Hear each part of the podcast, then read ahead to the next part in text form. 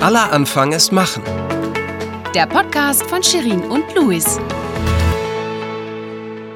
Herzlich willkommen zurück bei der dritten Folge von Aller Anfang ist Machen.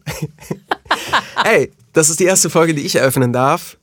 Der Luis ist hier und gegenüber von mir sitzt natürlich die liebe Sherin. Und diese Folge, haben wir uns ja vorgenommen, wird eine Folge, in der ich Sherin ein paar Fragen stellen werde. Das heißt, ihr werdet mit mir jetzt Sherin besser kennenlernen. Und ich freue mich total darauf, weil wir haben uns ja echt, wir sehen uns gerade das dritte Mal, Sherin. Ja. Wir haben uns erst dreimal gesehen. Ja. Und wir sind jetzt sogar bei der dritten Folge, wenn das mal nicht Glück bringt.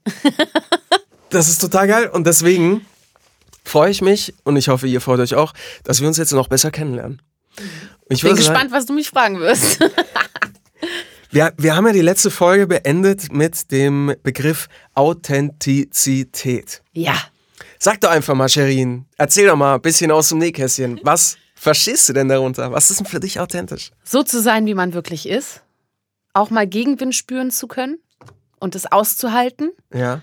Und gleichzeitig aber auch immer noch in seiner Rolle auch zu funktionieren, in Anführungsstrichen. Also, ähm, Weißt du, einfach nur seinen Kopf durchzusetzen, ist auch nicht immer das Richtige. Mhm. Ich glaube, es gibt so bestimmte Werte, die auch nochmal eine Rolle spielen, die natürlich bei jedem unterschiedlich sind. Aber bei mir ist es beispielsweise oh ja. ganz, ganz stark ausgeprägt auch äh, zum Beispiel Loyalität. Mhm. Ist sehr, sehr wichtig. Ähm, und ich würde sagen, beispielsweise auch bei, bei Auftraggebern. Ja? Man muss sich ja auch als Dienstleister verstehen. Mhm. Das heißt, es gibt natürlich gewisse Grenzen, die man nicht überschreiten möchte. Mhm. Ähm, aber man muss auch insofern in all seiner Authentizität immer noch fähig sein, auch mit anderen zusammenarbeiten zu können. Und da wirklich eine Balance zu finden und sich selber dabei treu zu bleiben. Also findest das du, dass authentisch, authentisch manchmal auch ein bisschen unbequem sein kann? Authentisch sein hat nichts mit Bequemlichkeit zu tun. Ne? Mhm. Also ich glaube, dass tatsächlich, weißt du, im Moment hört man auf jeder Konferenz irgendwie Leadership, authentic, wichtig, authentisch zu sein, Authentizität. Mittlerweile kann es jeder schreiben. Ich glaube, vor fünf Jahren hat es keiner richtig schreiben können. Also es ist einfach wirklich ein Begriff, der gerade einfach wie digitale Transformation und Digitalisierung einfach wie so eine Sau durchs Dorf getrieben wird. Ähm, ein großes Schlagwort. Ja, ja, weil es ist ein Thema, was einfach wahnsinnig viele beschäftigt. Aber ne? warum? was macht denn Authentizität so wichtig? Warum wollen denn alle authentisch sein? Ja, ich glaube, das Bedürfnis wahrgenommen zu werden werden für das, was und wer man ist, ist, glaube ich, einfach ein Grundbedürfnis. Mhm. Und authentisch zu sein heißt auch wirklich mal Risiken einzugehen und seinen Weg zu gehen. Und das brauchen wir, weil wir können gerade heute im digitalen Zeitalter, gerade wenn du dir auch zum Beispiel die neuen Startups anschaust oder auch Unternehmen, die jetzt wirklich vor, vor wirklich großen Wandlungen stehen ne? und da mhm. auch wirklich digitale Transformation, jetzt nicht als Buzzword-Bingo, aber wirklich in dieser Transformation drin stecken, die müssen einfach ihren, ihren Weg weitergehen. Und zwar so, dass es auch natürlich ist und dass es zum Unternehmen passt. Und es ist nicht einfach.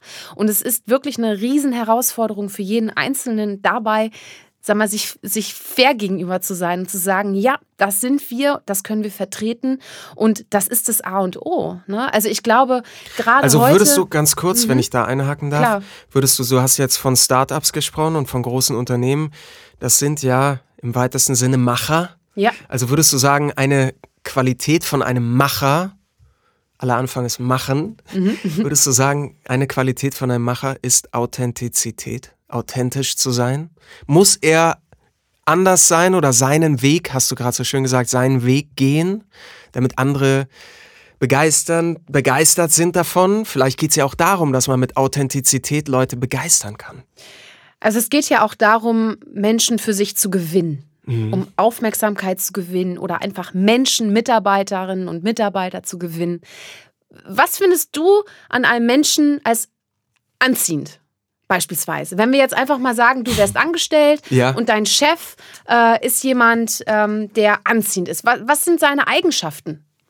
Ist der echt oder verstellt er sich oder was, was wie würdest du so den perfekten Spont, Chef beschreiben? Spont, Chef, also jemand, der mir, der quasi über mich gestellt ist oder mhm. so. Ich finde, ich finde immer ganz wichtig, dass jemand eine Vision hat. Mhm. Und wenn ich merke, dass jemand für diese Vision brennt und Leidenschaft hat, dann bin ich gerne immer bereit, dieser, diesen Traum oder ihm dabei zu helfen, diesen Traum zu verwirklichen oder diese Vision zu verwirklichen oder sogar mit ihm gemeinsam zu überlegen und auch von diesem Feuer angesteckt zu werden, um zu sagen, geil, schau mal, da fällt mir das noch ein, dann könnten wir noch das und das machen und wie wäre es, wenn wir das so, ah, okay, das funktioniert nicht, dann ist deine Idee doch besser, machen wir es vielleicht so. Also, dass sofort ein Austausch stattfindet, weil man ein gemeinsames Ziel verfolgt. Genau, und damit hast du eigentlich schon die zwei wesentlichen Punkte gesagt. Die Authentizität auch tatsächlich, äh, ja, also was es wert macht, auch authentisch zu sein. Mhm. Denn ähm, eine klare Vision zu haben, eine Leidenschaft zu haben. Das ja. sind alles Punkte, die eine authentische Persönlichkeit auch in sich trägt. Und das ist ja genau das, was andere auch sozusagen anzieht und wo man auch Mitstreiter findet. Denn wir leben heute in einer Netzwerkökonomie. Es mhm. ist so. Wir leben in einer Welt, in der Netzwerke wichtiger sind als jemand Einzelner selbst. Und das ist ganz, ganz entscheidend, dass wir lernen, wie funktionieren wir eigentlich auch in, in so einem Netzwerk. Und wenn wir es schaffen können, dass wir die Kommunikation und auch die Vernetzung so gestalten, dass wir gemeinsam Ziele erreichen, sind wir in der Wirtschaft, sind wir im Unternehmen, sind wir als Startups so, so weit schon vor. Und weißt du, ich habe schon, glaube ich, ich weiß gar nicht, ich glaube, die erste Folge habe ich schon mal gesagt, ja. Menschen reden mit Menschen. Warum reden mit genau. Menschen mit Menschen? Ja. Weil, die, weil ich denke, das ist ein echter Mensch. Der hat echte Leidenschaft, der brennt für was. Ich, ich finde das spannend, was der macht. Wir haben vielleicht auch gemeinsame Anknüpfungspunkte. Und das ist doch das, was, was zählt, oder nicht? Also, ich habe ganz kurz mal nachgeschaut, was authentisch, wie die Definition von authentisch ja. ist. Hier steht, im Wort laut verbirgt, den Tatsachen entsprechend und daher glaubwürdig. Ja. Also Glaubwürdigkeit. Ja. Ist eigentlich ein schönes Synonym dafür, finde ich. Eben, des Glaubens würdig, ne? Des Glaubens also, würdig. Ja. Genau. Und jetzt, weil du gesagt hast, noch ein Punkt, fand ich sehr spannend, den du gesagt hast. Es ist eine, du hast nicht gesagt Shared Economy, sondern es ist Netzwerk eine, eine, genau, ein mhm. Netzwerk. Das finde ich, das finde ich auch spannend, weil zum Beispiel manche verstehen vielleicht Authentizität so mit diesem dieses Lone Wolf Syndrom oder ich gehe meinen eigenen Weg, mhm. hat immer sowas von, ich bin der Lone Wolf, der alleine alles schaffen muss. Oder so. Ich finde, das muss gar nicht so sein. Wie, wie siehst du das? Ähm, ist es nicht auch oft wichtig, da sind wir jetzt wieder so beim Thema mit bisschen im Angstthema drin. Findest du es nicht auch wichtig, dass man sich öfter traut, Menschen um Hilfe zu bitten? Ja. Weil ah. oft ist es nämlich so, ich weiß nicht, ob dir das auch ge so geht oder in deiner Berufswelt und deiner beruflichen Welt, ob das auch so ist, dass man oft sagt, ey, ich muss das alleine schaffen. Und nur dann habe ich was erreicht. Nur dann habe ich es geschafft. Thema, ja. Ist das, das ist doch, weißt du, das ist nämlich, und deswegen finde ich, also authentisch setze ich jetzt nicht gleich mit, ich bin der, der einsame Wolf, der seinen Weg geht und ich mache das alleine. Mhm. Und wenn ich, wenn ich dann angekommen bin am Ziel, dann werden sie alle dastehen und sagen, toll, du ja. hast es allein geschafft, du bist deinen Weg gegangen. Das finde ich Blödsinn. Also, also, nichts, nichts gegen Frank Sinatra, I did it my way. Ne? Großartiger Mann. Nein, okay, aber wie denkst du darüber? Ich denke, ähm, ich habe ich hab dazu zwei verschiedene Standpunkte. Einmal mit Blick auf die Unternehmenswelt ähm, ist es so, es gibt immer noch viele Unternehmen, auch gerade so im Bereich Mittelstand und auch Konzern, die es eher als Bedrohung empfinden, offen im Austausch zu sein mit zum Beispiel Konkurrenten. Stichwort Fusion oder offene nein, nein, Patente? Nein, nein, nein, nein, nein, nein, sondern es geht einfach nur darum, ähm, wenn jetzt Marktplayer A sagt, Mensch, wir wollen uns irgendwie neu aufstellen, mhm. wir haben hier Themen, die wir bearbeiten wollen und wir wissen nicht weiter, dann ist, liegt es ja eigentlich nahe, dass man jemanden fragt. Man würde ja auch einen Freund fragen, der ein ähnlich, vielleicht ähnliche Interessen hat oder einen ähnlichen Erfahrungsschatz. Sag mal, was sagst du dazu? So. Und ähm, Unternehmen müssen eigentlich lernen, also viele können es ja auch schon, muss man sagen. Also es gibt ja auch schon sehr viele Innovations- oder auch Veranstaltungsformate, wo sich diese Unternehmen auf der Bühne treffen. Aber es geht auch viel darum, sich in kleineren, vielleicht auch geschlossenen Netzwerken mal auszutauschen und mhm. einfach Erfahrung auszutauschen, weil das Wissen kommt nicht allein von einer Person, sondern das Wissen generiert sich aus der Gesamtheit. Und da einfach als Unternehmen auch nicht Angst zu haben, naja, wenn ich mich jetzt mit dem Konkurrenten mal austausche zum Thema XY, dann wird der nachher eine Idee umsetzen, die ich eigentlich umsetzen will. Nein, darum geht es nicht. Es geht darum, offen zu sein, Erfahrungen zu teilen und dann geht jeder seinen Weg.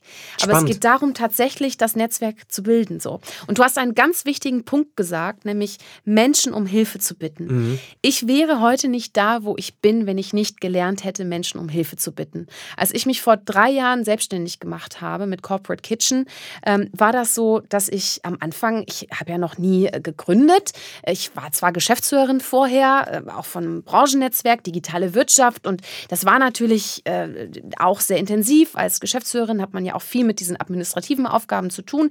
Aber ähm, es ist nochmal was anderes, wenn man ein eigenes Unternehmen gründet. Ne? Absolut. Und ich bin so froh, dass ich in meinem Netzwerk wirklich für jede Gattung, die ich brauchte, tatsächlich einen Kopf, also ich hatte mehrere Köpfe zur Wahl, aber ich habe gedacht, ah, mit einem kannst du mal anfangen und der hat mir schon so geholfen dass ich wirklich, wenn es um rechtliche Themen gab, ne, ich habe ja dann Corporate Kitchen zum Beispiel, uh, die Domain war frei und dann habe ich die direkt irgendwie gekauft und dann war die corporatekitchen.com, war aber noch schon verkauft und ich so, oh Gott, was mache ich denn jetzt? Ich, ja. kann, ich kann kein Unternehmen gründen, das Corporate Kitchen heißt, wenn ich die .com-Domain nicht habe. Ja. Also habe ich einen Freund angerufen, der hat mir geholfen, der ist darauf spezialisiert, ha. hat den Preis noch runtergehandelt für mich.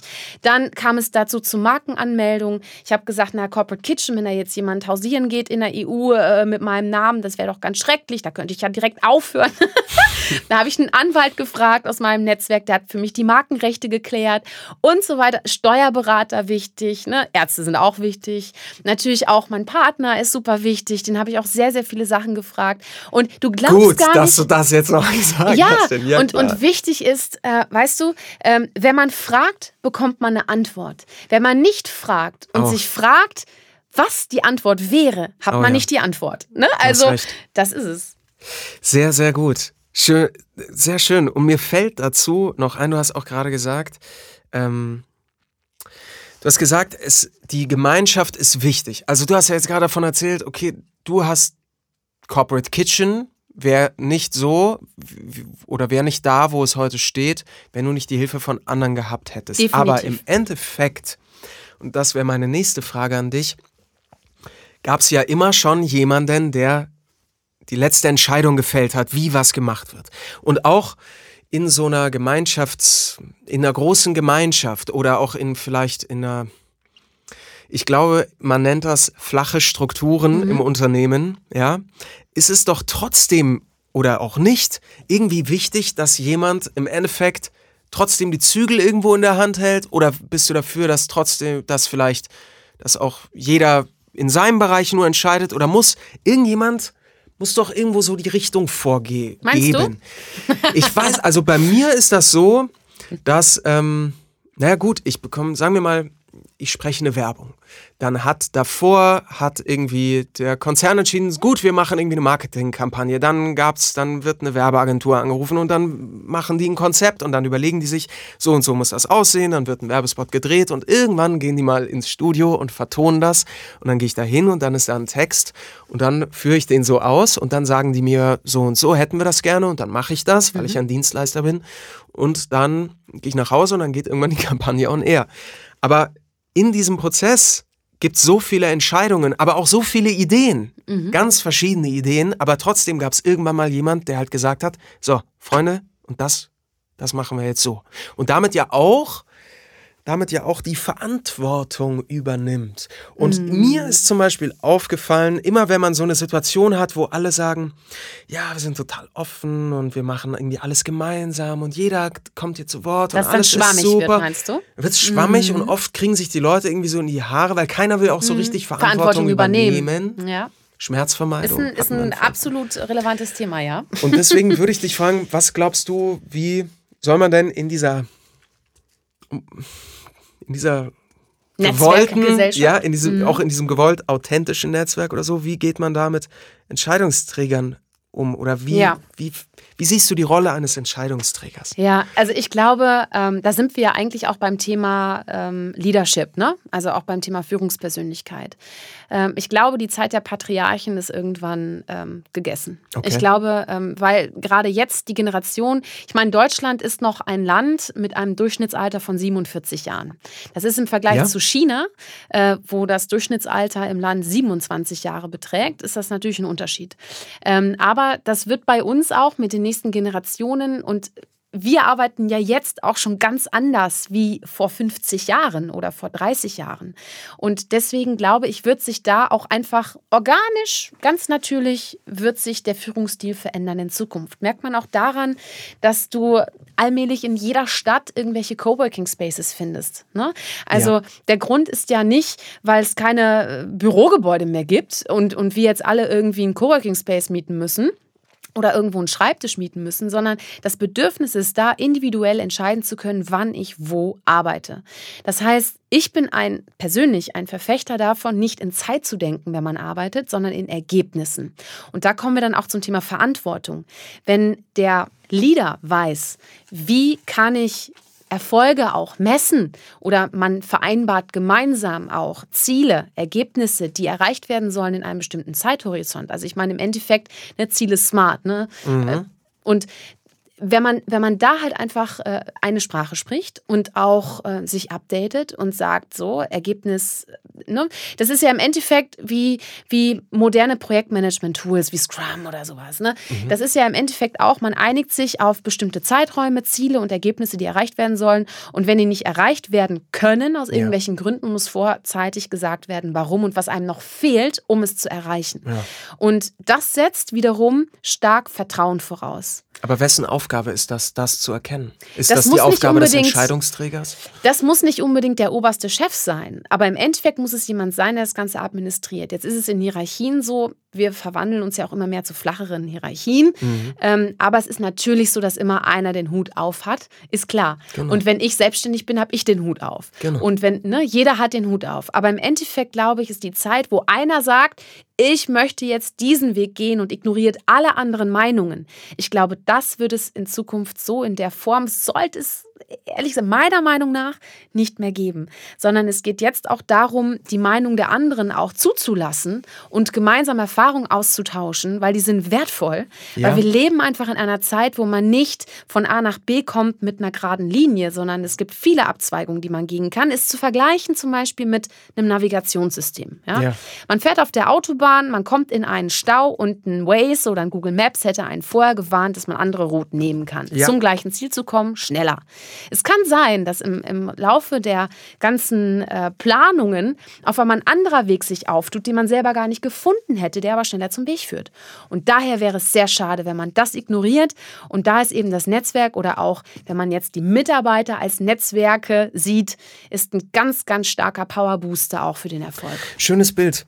Ich habe was, äh, es gibt ja, es gibt ja so zwei, zwei Denkorgane, sage ich mal, die der Mensch so besitzt. Das ist einmal das Hirn, ja, und dann ist es das zentrale Nervensystem beziehungsweise unser Bauchgefühl. Mhm. Und ich finde es so spannend, weil mir sind jetzt immer zwei Sachen eingefallen, also quasi Engelchen und Teufelchen. Ich könnte zum Beispiel sagen als Teufelchen, ja, stimmt, du hast recht, alle Meinungen sind wichtig, aber viele Köche verderben den Brei. So ein mhm. altes Sprichwort. Auf der anderen Seite denke ich, oft das Bauchgefühl ist ja so, dass, ich glaube, es gibt eine wissenschaftliche Studie dazu, dass, dass ähm, das Bauchgefühl verfügt natürlich über viel mehr Nervenenden, also unser zentrales Nervensystem und kann somit viel schneller agieren, gibt uns viel schneller Feedback, als wenn wir einen Gedanken durch unser Gehirn jagen und speichert auch alle Erfahrungen aus der Vergangenheit ab und kann so aufgrund des Erfahrungsschatzes unserer Vergangenheit ganz schnell irgendwie eine Entscheidung, die wir aber mit dem Kopf irgendwie nicht so verstehen. Mhm. Und wenn man jetzt sagen würde, diese ganzen, alle Mitarbeiter und die Meinungen von vielen Menschen im Unternehmen einzubeziehen, ist natürlich auch ein irrsinniger Erfahrungsschatz, auf den man zurückgreifen kann und der dann auch mit einfließen kann. Nur finde ich, ist es immer noch ein Skill, das auch auszuwerten oder zu erkennen. Ja. Das ist bei mir oft so, dass, dass ich nicht weiß, also manchmal wäge ich, wäge ich stundenlang ab und sage, okay, pass auf, ganz, geh ganz rational an eine Geschichte hin, rechne mir aus, mach Pro- und Kontralisten, mach Excel-Tabellen, Zahlen und so weiter und so fort. Und merke so, diese Meinung geht eigentlich in eine völlig andere Richtung als mein Bauchgefühl. Mhm. Und oftmals war es so in der Vergangenheit, dass mein Bauchgefühl im Rückblick die richtige Entscheidung war. Und alle Zahlen und Argumente, die ich mir so im Kopf ganz rational überlegt habe, waren eigentlich nicht die richtigen. Wie siehst du das, Shirin? Und das wäre jetzt so meine letzte Frage. Ähm, die Interviewfolge wird ein bisschen länger, ist aber nicht schlimm. Du hast einfach so viel zu erzählen. ähm, Nein, wir wie sieht, was, was, was glaubst du in, in der Corporate World so, was ist wichtig? Ist was wichtiger? Bauchgefühl oder, Zahlen. Fakten. Zahlen, Fakten, Statistiken Ja. vergleichen, äh, Also- Algorithmen, die dir berechnen, was, was Sinn macht? Also ich glaube, es ist super schwierig, da jetzt so eine grundsätzliche Aussage zu machen. Ich würde viel lieber antworten aus meiner persönlichen Sicht, weil ich ja jetzt auch in mittelständischen Unternehmen gearbeitet habe oder auch für Konzerne arbeite und so. Äh, Ich würde, also Bauchgefühl ist, glaube ich, auch eine ganz wichtige Eigenschaft von, von einem Macher. Ja? Und wenn wir jetzt davon ausgehen, dass diejenigen, mit denen ich in den Unternehmen arbeite, auch alles Macher sind, was sie auch tatsächlich sind, ähm, ist Bauchgefühl wirklich eine Komponente, die sehr hilfreich sein kann. Ähm, aber das heißt nicht, dass man dann komplett alle Zelte abbricht und sagt, äh, wir haben jetzt vorher die ganze Zeit rot gesehen, jetzt sehen wir grün, sondern ähm, ich finde, es ist dann auch eine Stärke, wenn man sagt, Leute, ich habe irgendwie ein scheiß Bauchgefühl aus den und den Gründen. Lass Ja. uns mal kurz durchdenken gemeinsam, Ja. was das vielleicht so bedeuten könnte. Da ist auch wieder Offenheit. Ne? Und es ist keine Schwäche, seine eigene Entscheidung beispielsweise auch anzuzweifeln. Im Gegenteil. Ne? Also wenn man etwas zweifelt, dann Ja. ist es ja auch im Endeffekt ein Motor dafür, noch besser zu werden. Und dieses noch besser werden, aus meiner Sicht in der heutigen Zeit, ist sehr schwierig auf aus eigener Kraft zu schaffen, sondern da wirklich auf sein Netzwerk zu setzen und Okay. wirklich ganz gezielt mit Leuten zu sprechen, die auch Spaß und eine Leidenschaft haben, das mitzugestalten. Okay. Sowohl in persönlicher, aus persönlicher Sicht jetzt als auch in der Unternehmenswelt. Jawohl. Wir müssen schön. miteinander reden. Wir, wir müssen, ey, du sagst sowas. Das, das, Das war das sa- Schlusswort. Da sagst du was. Das ist ein sehr schönes Schlusswort. Und ich finde auch, was mir so auffällt, diese Ratschläge sind auch immer von Situation zu Situation so unterschiedlich anzuwenden. Ich glaube, oft ist es einfach eine Wachheit, eine Klarheit und eine schnelle Auffassungsgabe, dass jemand irgendwo hinkommt und sagt, okay, so und so ist die Situation. Hier muss gerade vielleicht ein Machtwort gesprochen werden, Genau. weil alles aus dem Ruder läuft. Oder und und der, der, der gleiche Mensch kommt woanders hin und sieht die Situation und sagt, es ist wichtig, dass wir hier alle Meinungen einbeziehen in unsere Entscheidung und so. Das kommt echt, und das ist ja auch wieder eine Qualität vielleicht, Ja, die ein Macher absolut. haben sollte, Ja. dass er sagt, ich habe eine schnelle Auffassungsgabe und ich kann, habe vor allem Empathie, fällt mir ein. Ja? Ich glaube, von Empathie kann ich dir nächstes Mal ein bisschen was erzählen. ja, da bin ich sehr gespannt. Ja? Ähm, ganz zum Schluss, ein guter Chef ist nicht derjenige, der anderen sagt, was sie zu tun haben, sondern auch merkt, dass es ohne ihn läuft. Ah, Nochmal. Ein guter Chef Ja, ist, ist nicht derjenige, der, äh, der Anderen anderen, sagt, sagt, was was, jetzt- sie, zu, was sie tun zu tun haben, haben. sondern äh, der schafft, dass der Laden auch läuft, wenn er nicht da ist. finde ich sehr cool. Ja. So, und damit gehen wir jetzt. Und das, und das schafft man, indem man so eine starke Vision hat, so wie du gerade ja, und die. Leidenschaft, ne? Und die Leid- Und und die ich freue mich dafür. sehr, Luis, du hast mich jetzt so durchgelöchert. Und jetzt werden wir die Fragen, werde ich mich revanchieren bei der nächsten Folge. Denn da werde ich Luis ein bisschen mehr zum Thema Stimme und Empathie fragen. Seid gespannt und schaltet wieder ein bei unserem Podcast Aller Anfang ist Machen. Vielen Dank fürs Zuhören. Bis zum nächsten Mal. Macht's gut. Und denkt dran, aller Anfang ist Machen.